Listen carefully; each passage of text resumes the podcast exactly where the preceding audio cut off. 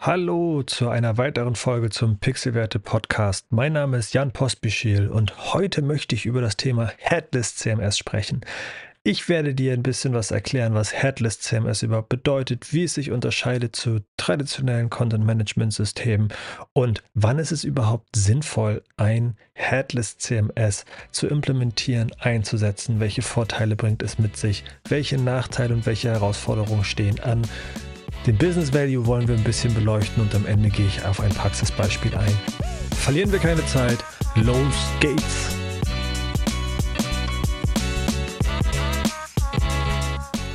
Für eine wirklich lange Zeit war die Wahl der Werkzeuge, um eine Website umzusetzen, recht klar.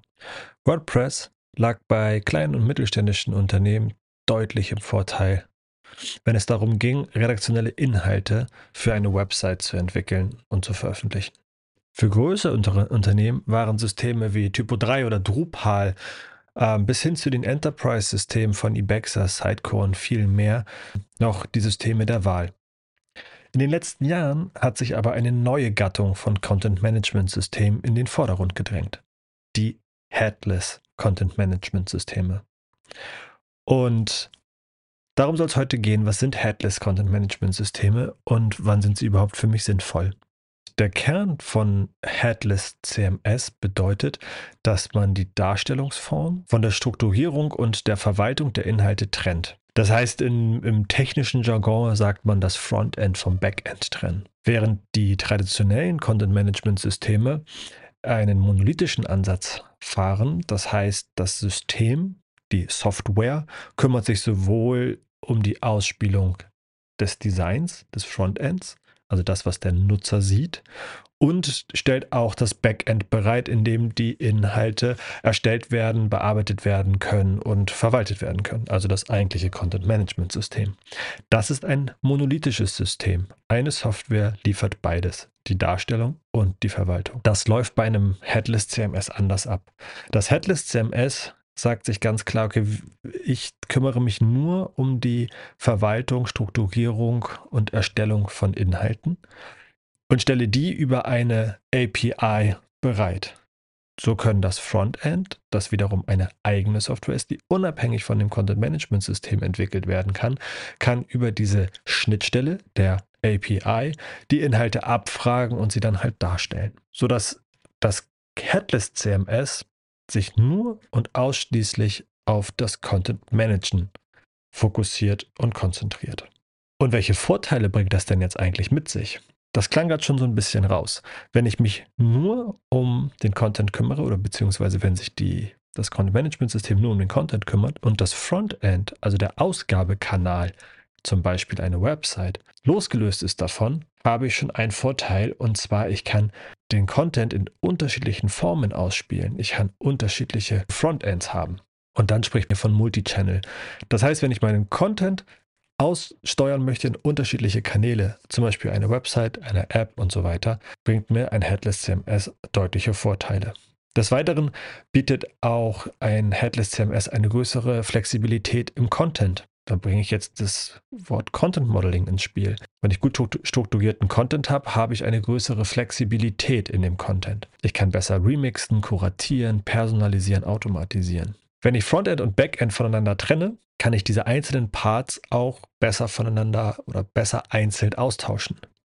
Gefällt mir das Frontend nicht, baue ich das Frontend neu, muss das Backend dann aber nicht anpassen. Gefällt mir die Datenstruktur oder das, das Backend nicht mehr, dann kann ich auch das Backend einfach austauschen, also das Headless CMS einfach austauschen, da diese beiden Parts voneinander getrennt sind. So wie ich auch die Systeme einzeln habe, kann ich auch Partner und Dienstleister einzeln ransetzen und auf dem System arbeiten lassen. Ich kann einen Dienstleister haben, der sich vornehmlich um das Backend kümmert, um das Headless CMS, um die Struktur der Daten, um den Content darin oder wie der Content bereitgestellt wird die Schnittstelle bereitgestellt wird, die Schnittstelle zu pflegen. Und ich kann Teams, Dienstleister, Partner haben, die sich um das Frontend kümmern. Unterschiedliche Frontends. Ich kann ein Team haben, das mir die Website baut. Wenn ich jetzt eine Kampagne fahre und ich möchte in dieser auf der Kampagnen-Website, Microsite Inhalte darstellen, die in meinem Content-Management-System liegen, kann eine andere Agentur, ein anderes Team kann über die Schnittstelle auf diese Daten zugreifen, ohne dass man in dieses monolithische System muss. Das ist auch wieder ein Punkt der Flexibilität und bietet hier dann halt die Flexibilität, unterschiedliche Partner und Dienstleister unabhängig an den System arbeiten zu lassen. Und ein ganz großer Vorteil ist, wenn ich ein Headless CMS habe, das die Daten strukturiert über eine Schnittstelle zur Verfügung stellt, kann ich unterschiedliche Datenströme mehrerer Systeme miteinander zusammenführen. Hier spricht man dann von der Orchestration oder von der Federation von Daten. Ich kann also meine Contents, meine Texte, Stories zu gewissen Themen und so weiter mit zum Beispiel Produktdaten zusammen orchestrieren und sie einem Frontend bereitstellen. Es gibt auch gewisse Nachteile, aber ich möchte gar nicht sagen Nachteile, sondern es sind tatsächlich in dem Fall Herausforderungen, weil hier ist jeder Nachteile, den ich nenne, mehr eine Herausforderung, dass wenn man diese meistert, eigentlich erst zu einem Vorteil kommt. Doch eine Herausforderung beim Einsatz von Headless Content Management Systemen ist tatsächlich die Trennung von Layout, Design und Content. Und warum sage ich, dass das jetzt eine Herausforderung ist oder ein vermeintlicher Nachteil? Um wirklich Layout von Content zu trennen oder andersrum Content vom Layout zu trennen, brauche ich eine gute Struktur in den Inhalten. Vor allen Dingen muss ich auch den Inhalt durchdenken und gar nicht drüber nachdenken, wie sieht es aus. Häufig denkt man, wenn man Inhalte für eine Website generiert oder erstellt, sich ausdenkt, denkt man in der Struktur des Layouts, der Struktur des Designs. Und sobald man das voneinander trennt und sagt, ich denke nicht mehr in dieser Struktur, sondern ich denke tatsächlich in einer Struktur, die wichtig für den Inhalt ist, ist das eine gewisse Herausforderung, die man erstmal lernen muss. Und das bringt mich auch zum nächsten, zu der nächsten Herausforderung. Um ein Headless CMS einzusetzen, müssen die Prozesse und die Art und Weise, wie Inhalte entwickelt werden und veröffentlicht werden, müssen meistens abteilungsübergreifend verändert werden. Strukturierten Inhalt in einem Headless CMS zu managen, ist eine Kraftanstrengung, die zwar aus einer Abteilung herauskommen kann, aber eine gewisse, ein gewisser Gedankenansatz, eine gewisse, eine gewisse Haltung zu Content und zu der Content-Entwicklung muss auch in anderen Abteilungen gelernt werden und gelehrt werden. Das ist tatsächlich etwas, wo ich sage, das ist herausfordernd. Aber wenn man das, diese Nuss geknackt hat, dann kann man mit einem Headless CMS die Vorteile erst richtig zum Fliegen bringen. Also die Vorteile von Multichannel, von Flexibilität, die kann man erst dann richtig empowern. Und ein Nachteil, den ich natürlich habe, wenn ich Frontend vom Backend trenne und auch noch weitere Systeme habe, bekomme ich eine gewisse Komplexität in der Infrastruktur. Das, was vorher in einem System zusammengebacken war, in einem monolithischen CMS, könnte dann sich vielleicht auf unterschiedliche Teile verteilen auf unterschiedliche Systeme von Frontend über das Content Management System. Vielleicht habe ich noch weitere Schnittstellen und andere Systeme, die Produktdaten zur Verfügung stellen und so weiter. Ich habe vielleicht komplexere Deployment-Prozesse oder dergleichen.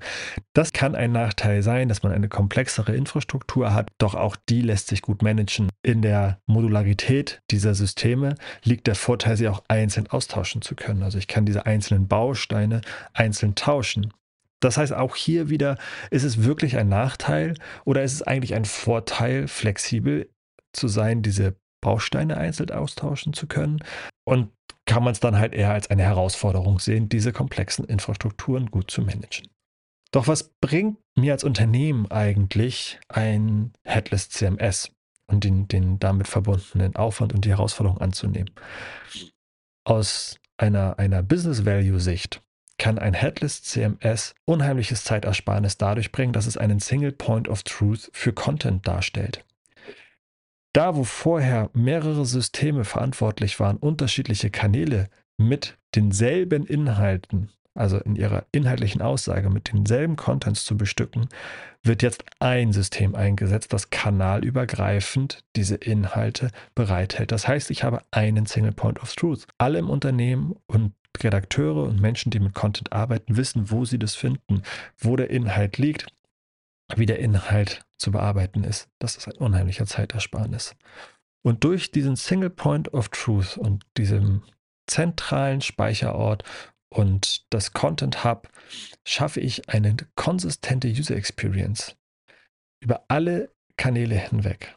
Das heißt, ein Nutzer, der sich auf Amazon über ein Produkt informiert, dann auf die Website geht und dann die Social-Media-Kanäle betrachtet, bekommt die gleichen Aussagen, die gleichen Headlines und es ist eine konsistente User Experience dahinter. Das erreiche ich natürlich, indem ich synchrone Inhalte in allen Kanälen habe. Konsistente und synchrone Inhalte schaffen eine konsistente User Experience, was natürlich für jedes Unternehmen unheimlich wertvoll ist. Mit diesem Single Point of Truth und den damit verbundenen Prozessen schaffe ich eine deutlich schnellere Time to Market mit meinen mit meinen Contents, die ich habe in den digitalen Medien. Der Business Value von dem Einsatz eines Headless CMS ist also Zeitersparnis, Konsistenz, synchrone Inhalte und eine schnellere Time to Market. Doch wie du schon immer wieder heraushörst, während ich jetzt spreche, hast du dir wahrscheinlich auch schon gedacht, dass die eigentlichen Vorteile eines Headless CMS liegen nicht darin, die Software zu installieren und die Funktionen, die das System bereitsteckt. Hinter dem Wort Headless steckt vielmehr eine grundsätzliche Haltung, wie Inhalte effektiv in unterschiedlichen Kanälen veröffentlicht werden können, um eine konsistente Brand- und User Experience zu gewährleisten. Das Headless CMS liefert dazu die notwendige Infrastruktur, die notwendigen, die notwendigen Funktionen, die man braucht. Doch die Wirkung entfaltet sich erst mit, den, mit der passenden Struktur den passenden Prozessen und der Anwendung. Und zu diesem Thema werde ich in den nächsten Episoden noch mehr erzählen, weil das wirklich groß ist und das Headless CMS als solches, als Tool tatsächlich nur das Werkzeug ist. Doch wie man dann wirklich dorthin kommt, dass dieses Werkzeug auch wirklich werthaltig einzusetzen, dass es dann die Vorteile wirklich zum Fliegen kommen.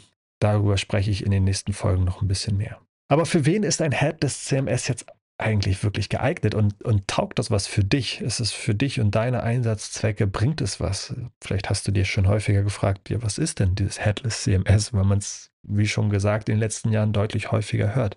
Darauf die erstmal einfache Antwort. Wenn du Inhalte in mehreren Kanälen in unterschiedlichen Darstellungen veröffentlichen möchtest, dann ist so ein Headless CMS für dich absolut relevant um für dich auch mal herauszufinden, ist das so, dass ich unterschiedliche Kanäle habe, möchte ich Content managen. Dazu nochmal ein Hinweis zu der Podcast Folge 5, wie du das richtige CMS findest. Dort kannst du einmal reinhören und dir nochmal einen Kopf darüber machen, welche Art von CMS du überhaupt suchst. Wenn du aber für dich schon weißt, okay, du möchtest in unterschiedlichen Kanälen, in unterschiedlichen Darstellungsformen veröffentlichen, ist ein Headless CMS für dich auf jeden Fall schon mal gut. Doch was bedeutet es überhaupt, in unterschiedlichen Kanälen veröffentlichen? Und dafür möchte ich einmal jetzt ein Beispiel umreißen aus der Praxis, ähm, damit du vielleicht ein besseres Verständnis davon erlangen kannst, was es eigentlich bedeutet in unterschiedlichen Kanälen oder das vielleicht mal auf einen Praxisfall zu abstrahieren. Also, gehen wir mal davon aus, dein Unternehmen bringt ein neues Produkt auf den Markt. Passiert häufig in vielen Unternehmen und für dieses Produkt werden Inhalte erstellt, was auch erstmal gängige Praxis ist. Nehmen wir an, es wurde eine Produktstory in Form von Texten und Bildern erstellt, ähm, schön emotionale Beschreibungen, vielleicht auch Anwendungen oder vielleicht tatsächlich eine, Story drumherum, die mit ähm, irgendeinem Influencer oder sowas erstellt wurde, mit Bildern und so weiter. Dazu kommt dann noch ein emotionales Video, das produziert wurde und drei kürzere Videos, die das Produkt erklären. Vielleicht werden noch weitere Snippets für Social Media extrahiert und so weiter. Also wir haben eine ganze Menge Content. Nehmen wir auch nochmal an, ähm, weil ihr schon ein paar Testkunden mit dem Produkt ausgestattet habt, dass ihr auch schon Kundenstimmen, also Testimonials habt. Und so ein Testimonial besteht dann ja meistens auch aus einem Bild, einem Namen und der Aussage zu diesem Produkt. Ihr merkt, das Marketing und die Redaktion waren wirklich fleißig. Ihr habt sehr viel Content vorliegen. Und nun soll das neue Produkt kommuniziert werden auf der Website, auf der Messe oder den Messen, auf denen ihr als Unternehmen vertreten seid und in der App. Das sind jetzt mal drei Beispiele für drei verschiedene Kanäle. Da euer, da dein Unternehmen international tätig ist, müssen alle diese Informationen in mindestens vier Sprachen vorliegen und auf der Website und der App jeweils in der Sprache des Nutzers auch ausgegeben werden. So, und diese Aussteuerung der Inhalte. Wir haben so viele verschiedene Inhalte, die in unterschiedlichen Präsentationsformen dargestellt werden müssen. Wir haben eine Website, die natürlich responsive sein muss. Das heißt, der Inhalt muss sowohl auf einem Desktop-Computer als auch auf einem Handy gezeigt werden können. Man hat eine App, die dann nativ auf iOS und auf Android gezeigt wird und dort auch wieder anderen Richtlinien und anderen Patterns unterlegen ist, wie es dargestellt wird. Und wir haben vielleicht eine Messe und auf der Messe habe ich vielleicht einen großen Touchscreen, wo der Außendienstmitarbeiter oder der die Person, die auf der Messe steht, dem Kunden das Produkt präsentieren möchte oder die Story dazu. Vielleicht hat man Screens an den Wänden hängen, an denen Videos laufen sollen. Ihr merkt oder du merkst, das heißt, der gleiche Inhalt muss in unterschiedlichen Formen dargestellt werden. Und wenn ich jetzt darüber nachdenke, dass ich diese ganzen Inhalte konsistent und synchron in allen Kanälen, in allen Sprachen zur Verfügung stellen möchte, das managen möchte und ich dann nur daran denke, dass während des Prozesses noch eine Änderung an diesem Inhalt gemacht wird, dann läuft es mir echt kalt den Rücken runter. Und an dem Punkt kommt das Headless CMS ins Spiel. Wenn in diesem Headless CMS die Inhalte in einer strukturierten Form an einem Ort, ich sagte schon Single Point, vorliegt und alle Kanäle sich daraus bedienen können, wie gesagt, über Schnittstellen, ist die Veröffentlichung der Inhalte kein Problem mehr. In der Theorie natürlich. Um das in der Praxis umzusetzen, muss in dem CMS eine Struktur angelegt sein, die das auch ermöglicht. Und die Prozesse müssen darauf abgestimmt sein. Das ist das, was ich sagte. Das eine ist das System, also das Tool, das Head des CMS. Das andere sind natürlich die Strukturen, wie Inhalt vorliegt, dass er auch für die unterschiedlichen Kanäle brauchbar ist. Jeder Kanal hat ja auch so ein bisschen seine Eigenheit, wie Inhalte dargestellt werden muss. Das muss genau analysiert werden. Das muss man für jedes Unternehmen, für die Anwendungszwecke genau ermitteln und diese Strukturen dann auch in diesem CMS abbilden. Das ist jetzt aber auch ein anderes Thema. Mir geht es erstmal heute darum, Headless CMS einmal abzuklopfen.